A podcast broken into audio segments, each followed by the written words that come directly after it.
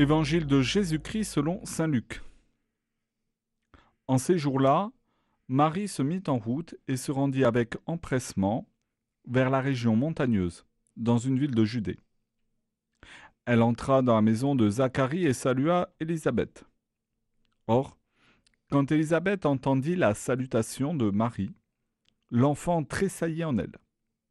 Alors Élisabeth fut remplie d'Esprit Saint et s'écria d'une voix forte.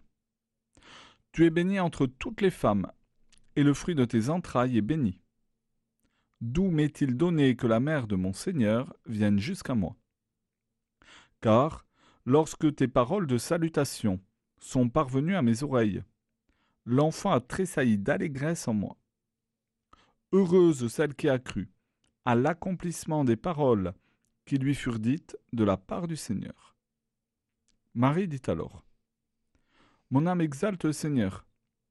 Exulte mon esprit en Dieu mon Sauveur. Il s'est penché sur son humble servante. Désormais tous les âges me diront bienheureuse.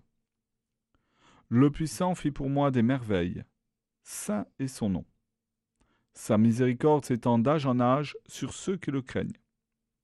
Déployant la force de son bras, il disperse les superbes. Il renverse les puissants de leur trône, il élève les humbles. Il comble de bien les affamés, renvoie les riches les mains vides. Il relève Israël son serviteur, il se souvient de son amour, de la promesse faite à nos pères, en faveur d'Abraham et sa descendance à jamais. Marie resta avec Élisabeth environ trois mois, puis elle s'en retourna chez elle.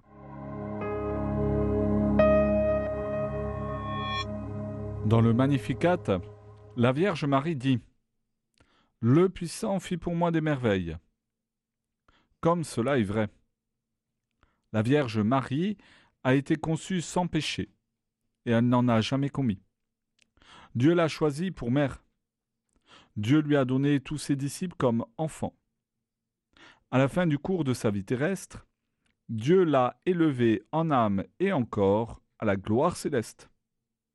C'est ce que nous célébrons aujourd'hui en la fête de l'Assomption. Dieu l'a établie reine de l'univers et reine des anges. Chaque fois que nous contemplons l'œuvre de Dieu en la Vierge Marie, nous contemplons aussi l'œuvre de Dieu dans l'Église. La Vierge Marie étant la figure de l'Église, dans l'ordre de la foi, de la charité et de l'union parfaite avec le Christ, comme le rappelle le Concile Vatican II. Et finalement, nous contemplons aussi l'œuvre que Dieu peut accomplir en chacun de nous, dans la mesure où nous l'accueillons. Marie reconnaît que tout ce qui a été accompli en elle vient de Dieu.